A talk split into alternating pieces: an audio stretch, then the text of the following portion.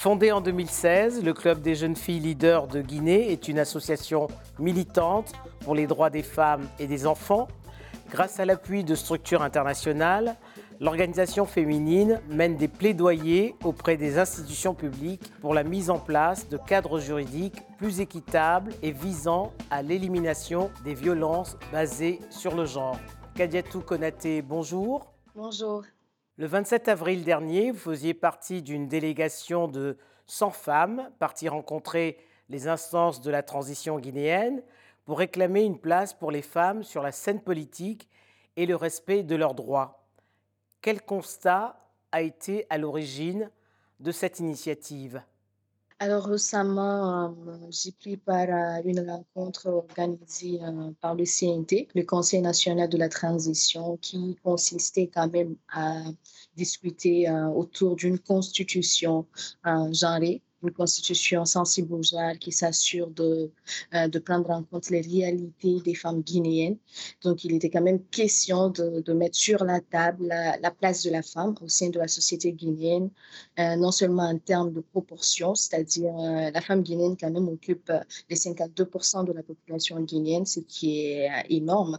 Et au-delà, s'assurer que d'une manière ou d'une autre, qu'on puisse avoir l'égalité à travers la parité au niveau des instances décisionnelle au niveau des politiques, au niveau des différents gouvernements. Ça, c'est un premier facteur. L'autre facteur, c'est que la Constitution puisse vraiment refléter euh, les besoins euh, des femmes de manière plus globale.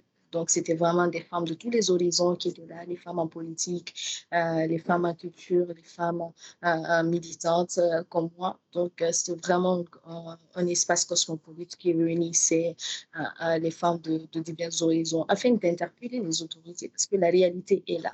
Donc, euh, ce n'est pas intéressant de prendre les mêmes erreurs que les prédécesseurs. Et avez-vous obtenu des assurances euh, que vos revendications allaient être entendues et prises en compte? Alors, on, va s'en tenir aux engagements qui ont été pris et, qui ont toujours été pris par les autorités à, tous les niveaux. Euh, mais on reste encore à l'écoute, on reste encore à l'attente, voir exactement est-ce que euh, ces engagements seront exécutés, seront pris en compte. Donc, on continue quand même à booster. Pour le moment, ce n'est pas le cas parce que la Constitution n'est pas encore, encore disponible, mais on continue à faire le mieux possible, pousser comme on peut pour que euh, cette Constitution puisse vraiment être une Constitution qui prend en compte ces questions d'égalité euh, de genre à tous les niveaux. Alors, il y a sept ans, vous avez fondé le Club des jeunes filles leaders de Guinée. Quel bilan faites-vous aujourd'hui sur les actions que vous avez menées pour faire reculer les violences basées sur le genre? Alors, en février 2016, on a créé le Club des jeunes filles euh, leaders de Guinée, euh, quand même à la base, qui était une organisation qui, euh, qui permettait aux filles de pouvoir accéder à des espaces sûrs et sécurisés dans lesquels elles peuvent se sentir libres à dire ce qu'elles veulent et à partager leurs expériences. Maintenant, on est allé au-delà de ça parce que cette fois-ci, on est plutôt dans une dynamique de créer une révolution féminine à tous les niveaux pour que les filles puissent porter elles-mêmes leur propre voix, pour qu'elles puissent euh, euh, vivre dans un monde qu'elles souhaitent, pour qu'elles puissent euh, changer la donne, pour qu'elles puissent s'épanouir comme elles le souhaitent, non comme la société l'impose ou non comme la société souhaiterait que les filles se comportent ou non comme la société souhaiterait qu'elles parviennent à, à, se comporter avec des attitudes hein, qu'elle impose aux filles. Donc, le Club des jeunes filles leaders de Guinée, euh, en 2016, on était quand même plus de 7 filles et maintenant, on se retrouve avec plus de 500 jeunes filles euh, reparties dans toute la Guinée. Donc, nous sommes présents dans toutes les régions administratives de la Guinée avec euh, des ancrages au niveau district, préfecture, sous-préfecture, régionale et maintenant nationale. On s'assure de participer aux activités à tous les niveaux, déjà des activités politiques, donc euh, qui concernent le gouvernement. On participe aux initiatives qui touchent directement à la cause de la jeune fille pour que euh, le ministère de la promotion féminine, de la justice, de la santé, de l'éducation puisse prendre en compte dans des initiatives développées les initiatives et les actions en faveur de la promotion et de la protection des droits des jeunes filles. Ça, c'est un premier facteur. Le deuxième facteur, on s'assure que euh, les filles, d'une manière ou d'une autre, partout où elles se trouvent, puissent accéder à l'information, puissent accéder euh, à leurs droits euh, d'une manière ou d'une autre à travers les actions euh, que nous réalisons. Et l'autre chose, c'est vraiment créer la révolution, comme je le disais, que les filles soient membres du club ou pas, c'est s'assurer qu'elles puissent bénéficier de leurs droits, qu'elles puissent porter elles-mêmes leur voix, au-delà qu'elles quittent le stade de victimes pour le stade d'actrice de changement. C'est ce qu'on cherche et pour le moment, on, parvient à vraiment créer ce mouvement, cette révolution au niveau des filles à tous les niveaux et partout en Guinée. Alors, selon une étude de l'UNICEF, en 2020, 97% des femmes guinéennes âgées de 15 à 49 ans avaient subi des mutilations génitales. Qu'est-ce qui explique le maintien de cette pratique malgré les efforts du gouvernement et surtout malgré les plaidoyers que vous menez alors, la question de mutilation génitale féminine est une question assez délicate. Euh, les aînés ont, lutté pendant plusieurs années pour, euh, pour mettre fin aux mutilations génitales féminines. Malheureusement, euh, la Guinée occupe encore la deuxième place, c'est-à-dire le deuxième pays au monde qui pratique le plus ces MGF, avec un taux de 95% selon l'EDS, l'enquête démographique sur la santé, qui a été réalisée en 2018. Donc, il y a une enquête nationale ça s'explique par le fait que euh, quand même la Guinée est un pays euh, avec des ancrages assez culturels, euh, socio, socio-culturels, donc après à côté avec des ancrages religieux et tout ce qui va avec. Et au-delà, on pourra dire qu'il y a une question quand même de volonté politique qui se pose parce que il est important quand même de dire que la Guinée a, a a adopté beaucoup de politiques, a écrit beaucoup de politiques nationales qui existent malheureusement, qu'on ne parvient pas encore à, mettre en œuvre, malheureusement qu'on ne parvient pas encore à, mettre à disposition pour permettre aux gens de lutter euh, efficacement contre euh, cette pratique. Ça, c'est un premier, un premier phénomène. L'autre chose qui existe, euh, on revient vers la volonté politique qui fait en sorte que les textes de loi ne sont pas du tout appliqués comme euh, ça se devait. Donc, quand on prend les textes de loi, euh, dans le code pénal, il y a des articles qui condamnent clairement les mutilations génitales féminines. Donc, c'est même criminalisé euh, dans son sens global en Guinée. mais les lois ne sont pas appliquées parce que on dit toujours que les personnes sont condamnées avec sursis, ou du moins ce sont les vieilles personnes, ou du moins ce sont les personnes qui sont libérées après, qui sont conseillées après, qui sont lâchées.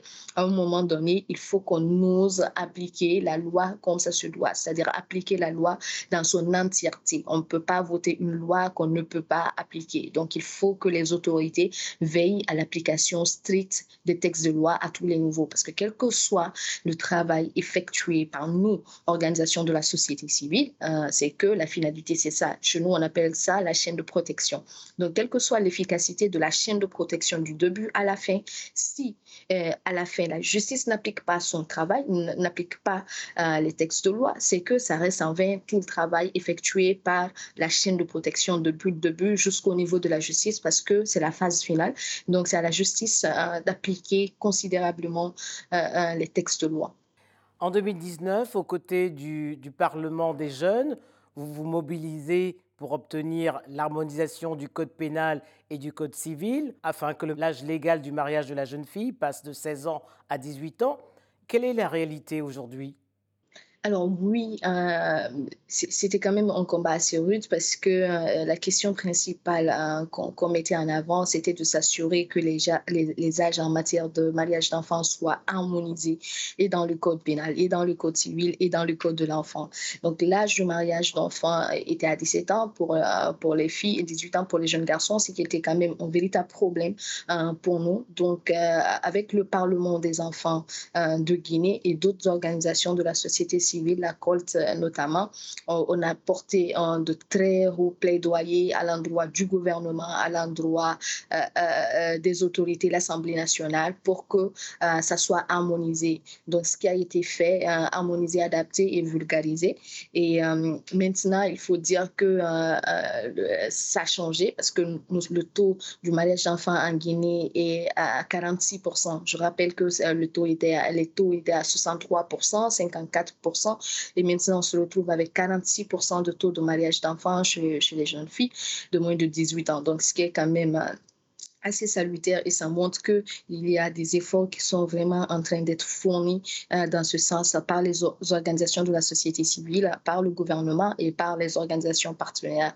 Euh, sauf que euh, malgré ces efforts, euh, c'est quand même une pratique qui existe encore. Donc, on ne nie pas et qu'il faut redoubler de vigilance. Il faut s'assurer euh, de ne pas garder la baisse, donc s'assurer de mettre plus de pression encore pour que cette pratique diminue complètement. Comme on le dit ici, le mariage d'enfants est la principale raison de déscolarisation de la jeune fille et qui parle de développement d'une nation, parle d'éducation de la jeune fille. Et s'il y a vraiment un phénomène qui peut bloquer cette éducation, il est important de s'assurer s'assurer de, de, se mettre ensemble et de bloquer ce phénomène pour permettre à la jeune fille euh, de bénéficier de l'éducation nécessaire qu'il faut pour lui permettre de participer au développement euh, de son pays parce que nous sommes 52% de la population à ne pas négliger.